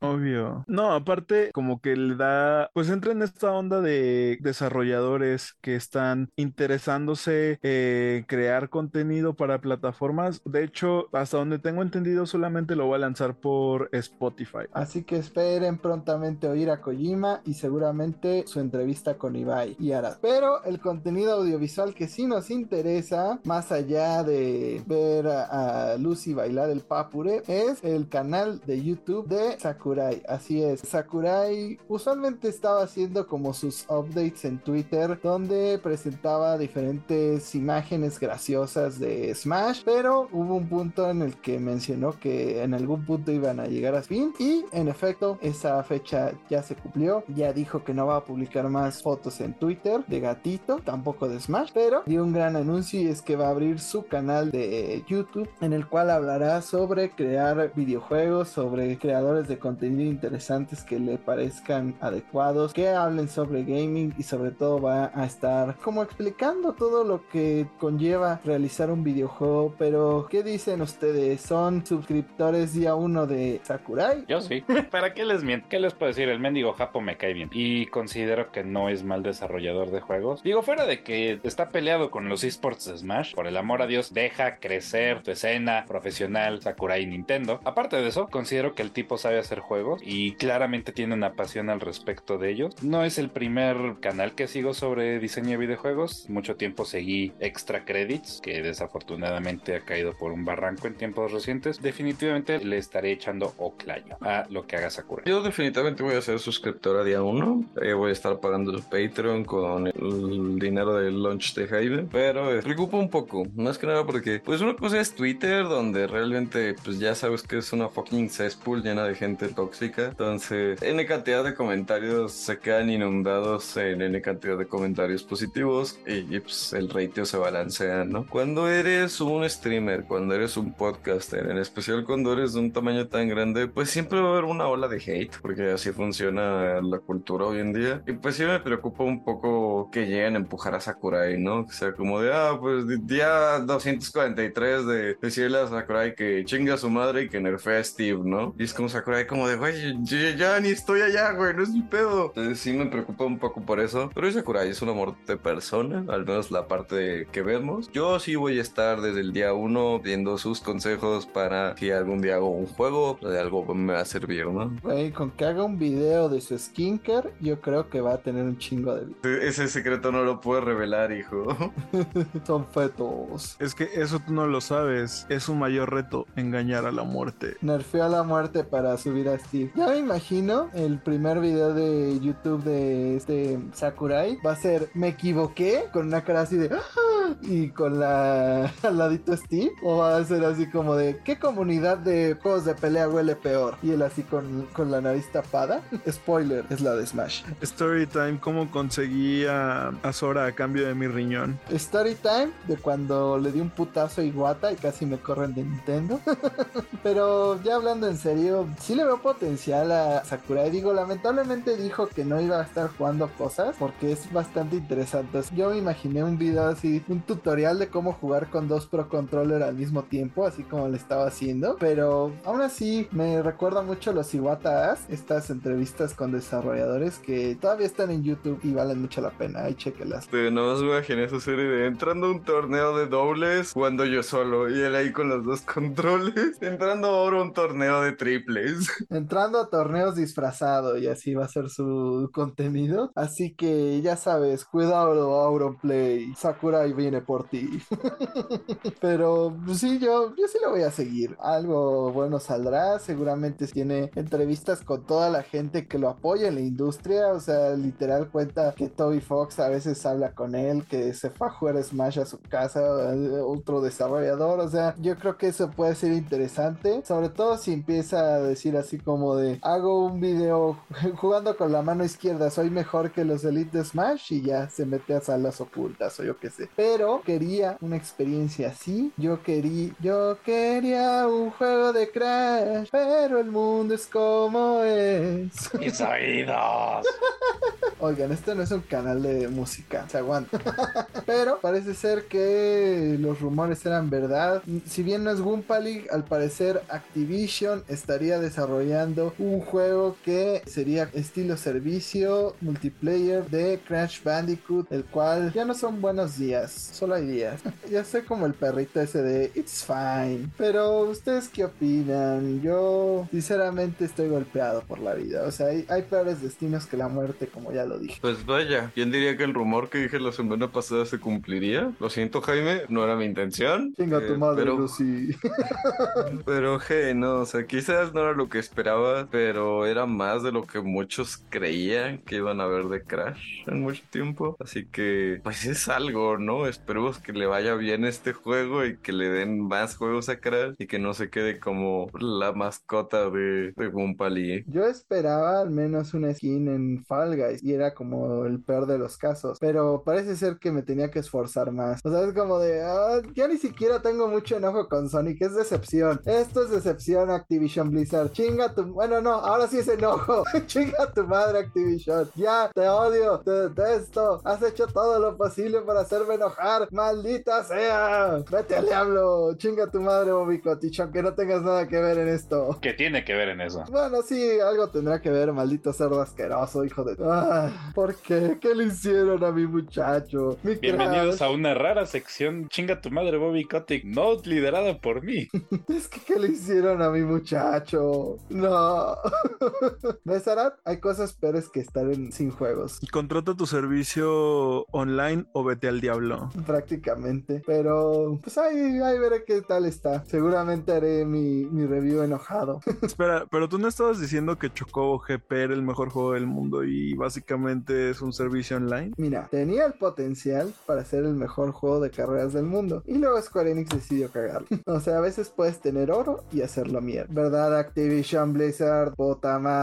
Pero hablando de algo bueno que acabó muy mal, Digimon Survive salió hace algunas semanas y no le fue muy bien al juego en críticas ni en ventas y ahora al parecer ni siquiera en código. Pero Arad, cuéntanos qué pasó con este título que cada Mira, vez se ve peor. En críticas le fue mal porque le hicieron review bombing, porque había mucha gente que no sabía qué estaba comprando, hijos de su puta madre. Tampoco es como que Bandai nos haya hecho mucho el esfuerzo de decirnos, mira, ve este juego. O sea, sí, pero, pero desde, el principio, desde el principio se anunció que sería una visual novel. Yo Digo, solo digo que cuánto tiempo esperamos para un juego grande de Digimon y nos dieron esto. Este ni siquiera es un juego grande de Digimon, ni siquiera forma parte de, de la saga principal. Pero fuera de ello, esta semana se anunció que Digimon Survive tiene un error, para ser concretos, si no estoy equivocado, en el capítulo 10. Sí, así es. En el capítulo 10, que bajo circunstancias específicas eh, impide el avance a ciertas, más bien impide el avance y esto se debe a que no selecciones, más bien a que selecciones batallas o eventos especiales en el capítulo 10. Esto ocasionará que te quedes de forma permanente ahí y bueno, actualmente Bandai ya anunció que están trabajando para solucionarlo, están trabajando en un parche que será lanzado pronto. Esto me remonta al PlayStation 1 en el Digimon World de PlayStation 1 en la versión europea, para ser específicos, no lo puedes terminar porque hay un bug que impide que avances de cierta parte, entonces todos los usuarios de PlayStation 1 de Europa nunca pudieron terminar el Digimon World original. Cinco años, cinco putos años para una visual novel que salió mal. Felicidades, Bandai. Ya habían anunciado que sería una visual novel. Cinco años para hacer una visual novel. Igual, Arad, el problema no es que sea una visual novel o no, es que salió mal. ¡Que tardaron cinco años en hacerlo! Cállate y compra tus Digimon. Puta madre, Bobby Kotick. Digo, ¿qué? Cinco años en un juego de leer y ver dibujitos. Y cállate y digievoluciona tu Agumon. No, pero hablando de juegos que no tardan 5 años en salir y que son mejores porque son de Nintendo, Pokémon, eh, la versión buena, Debatible. la versión buena onda de Digimon, que sí, al menos sí salen juegos continuamente y cuando se rompen, pues... Lo de bueno porque- sí es debatible, pero al menos sale. Al menos salen cada año, cada dos años, y si se rompe los arreglan rápido. Pero presentó un nuevo avance de Escarlata y Púrpura, o Violeta, no sé cómo le... O soy Violeta. Estuvo el, torneo competitivo más grande de Pokémon, el cual tuvo un avance de lo que serán muchas de las mecánicas del competitivo, y también vimos un nuevo Pokémon, ya iba a decir Digimon, puta madre. El nuevo Pokémon se llamará Ciclizar, el cual es una especie también de bicicleta. Es un Axiu que evoluciona escuchando Motomami. Obvio. El cual será tipo dragón normal. Es algo- Pobrecito Axio. Perdón, continúo. Es un tipo dragón normal porque cualquiera que escucha Motomami se vuelve muy normal. Pues tiene una habilidad sospechosa bastante buena, la cual te deja pasar el sustituto a otros Pokémon mientras estás jugando. En, esto es pues, interesante dentro del competitivo. Vimos muchas otras habilidades, pero ahora, ¿cuál fue tu favorita? ¿Te llama la atención participar en el competitivo de Pokémon? A mí desde hace años que no. Definitivamente no. La verdad creo que cada vez es más complicado y me da flojera armar una estrategia para ser honesto. Y sí, está uh, con las últimas actualizaciones y lo último que vimos de Ciclizar, pues vimos muchas cosas, lo que mencionas sobre pasar el sustituto, además de objetos que permiten hacer algunas cosas interesantes. Estaban eh, los dados trucados los españoles ponen nombres bastante extraños. El chiste es que ya mucha gente anda emocionada por las estrategias que van a poder armar en el competitivo. Yo solamente quiero andar por Paldea con mi Motomami, porque si no ponen a la Rosalía como campeona de Paldea, chica, yo voy a estar muy decepcionado. Al menos no habrán tardado 5 años en hacerlo, Lucy. Y no habrá salido con tantos bugs. ¿eh? Mira, yo ocasionalmente le entro al competitivo de Pokémon, es algo que disfruto a ratos, pero me preocupa, ¿no? O sea, la meta se ve entretenida, se ve que van a meter nuevas estrategias con lo de los Swarovski Evolution, está La interesante. Ya Swarovski Evolution, güey, se ve interesante. A mí me preocupa porque eventualmente la meta de Pokémon degenera en una sola estrategia que funciona, normalmente tiene de, de, de 3 a 4 variantes y ahí se, se queda, ¿no? Y aunque luego saquen sus nuevas listas donde... Luego este, llega alguien eh, con un Pachirisu. ba- banean Pokémon, sí, o sea, ocasionalmente tienes algo original, pero pues recuerdo Galar acabó evolucionando a tienes a tu cosa que pega duro y a sus tres support, uno que cura, uno que protege, otro que, que quita el agro, ¿no? Y, y eso era, ¿no? O sea, como de, puedes escoger a Metagross, puedes escoger a un dragón, puedes escoger a Glass Triad o puedes intentar ser anti-meta. No, no la hay nada más. Entonces sí estaba un poco decepcionante y pues es lo que me preocupa, ¿no? Si van a estar updateando las listas de Pokémon que van a venir, pues también updaten ciertas partes de la estrategia. Un ítem al cual yo siempre me he quejado, que en mi opinión arruinó bastante el competitivo, se llama Weakness Policy o política de debilidad, que lo que es que si te pegan con un ataque super efectivo, te sube dos niveles, el ataque y el ataque especial. Y pues se ha vuelto un degenere de a ver a qué cosa que pega duro le puedo poner esta cosa para pegarle con una cosa suavecito y que pegue como camión, ¿no? Suave, y siempre es- suave, suavecito, oh, oh. Perdón. Como podrán notar, las tres neuronas de Jaime pues ya nada más se volvieron dos y se están Una. peleando por el poder. Amigo, tratar del mundo. Entonces, pues sí, esperar más noticias. Y eso de que el sustituto se pase, pues no es bueno, o sea, se ve interesante, pero no siento que sea tan viable como mucha gente cree. Especial porque allá hay varios Pokémon, ataques y habilidades que pueden atravesar el sustituto fácilmente. A mí me gustó que puedes cambiar de tipo y que no solamente esto que ya no, la, o sea, la estrategia ya no va a ser tratarse solamente de tengo un movimiento de cobertura, sino puedo literal upgradear el movimiento de un Pokémon para que funcione con cierto tipo mejor. Entonces esto creo que se vuelve aún más importante y voy a hacer el reto hashtag Tera Cristalización para el que lo diga primera tres veces sin trabarse. Ahí vemos que le damos. Arad. Pues mira, la verdad es que también no hemos visto si hay alguna mecánica oculta dentro de la teracristalización. Recordemos que con los movimientos Z existían los movimientos Z especiales y con los Dynamax existían los Gigantamax. Entonces, quién sabe si aquí vaya a haber algo similar. Pero ya dijeron, dijeron que sí, que va a haber lo equivalente a los Gigantamax, que son los que sí cambiaron un poco su forma. Lucy te dijo que leas más.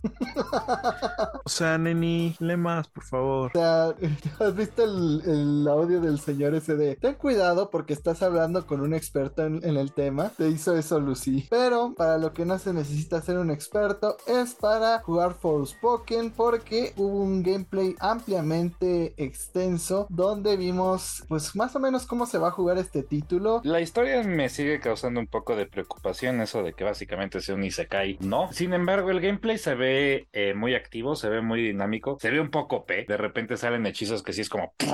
Es, son enormes Area of Effect y se echan a cantidades inmensas de enemigos y, o bueno, nada más contra tres, pero es tremendo tornado de agua, que creo que el término correcto es tifón, pero qué importa. El chiste es que a mí me gustó mucho lo que vi. Eh, yo sí estoy hypeado, se ve que sí te va a llevar a, a un Power Trip y a un Power Fantasy como bien, bien interesante. Y les digo, el, por lo menos el movimiento se siente como muy fluido, muy dinámico. Si estás viajando por un río, te haces literal tu tabla de surf de agua. Si estás peleando, te andas por todos lados. Me agradó mucho lo que yo sí estoy un poquito más hypeado. Si no, yo creo que este va a ser como de compra tan pronto como pueda cuando salga. Yo siento que esto le limpió el mal sabor de boca a mucha gente. Se quedó con esa mala forma de anunciarse, donde estaba, como dice Diego, bastante cringe. Se ve bastante entretenido el combate. Yo sé que pues ya sueno como disco rayado, pero las magias me recuerdan bastante al power trip que te da Dragon's Dogma cuando eres mago y ya estás desbloqueando los chidos al final. Es como tardo un poquito en castear esto, pero realmente invocas un maldito tornado gigante que se lleva las vacas volando, ¿no? Se ve muy divertido. Me pregunto si tendrán algún sistema un poco más libre para poder personalizar tus hechizos, pero pues bueno, eso ya siento que es pedirle que además de, de plátanos me cocos la palmera, así que no hay que no hay que ser excesivo con lo que uno pide. Quien haya entendido eso me avisa. A mí me gustó lo que vi, o sea, realmente desde que anunciaron el juego yo he estado como pendiente, la verdad sí quiero jugarlo, aunque ellos no lo quieran lanzar, ya escuchamos que se va a retrasar por God of War y después se va a retrasar por Pokémon Violeta y, y Pokémon Escarlata y después por Breath of the Wild 2 y así sucesivamente, probablemente nunca lo juguemos, pero ya fuera de chistes, la verdad sí, me gustó el diseño, me gustó la parte gráfica, sí me gustó la parte del combate, aunque no sé, siento que en algunas partes se veía raro, no sé si solamente fui, fue mi percepción, pero siento que, se, que en algún parte se llegaba a ver lento, supongo pues todavía le falta a un poquito de tiempo, pero fuera de ello sí me gustó y ya quiero verlo. Yo creo que la movilidad es tan frenética cuando no estás peleando que luego las peleas como que se traban y dices, ¡ay! Y tienes muchos assets al mismo tiempo. Y me preocupa todo lo que no es gameplay. O sea, el gameplay se ve precioso, las gráficas igual. El problema es cuando habla con una señora y la señora tiene cara de muerte y habla así moviendo la boca como si fuera Alberto Lati y no pudiera hablar bien. Entonces... Le dice, ya- what the hell is this?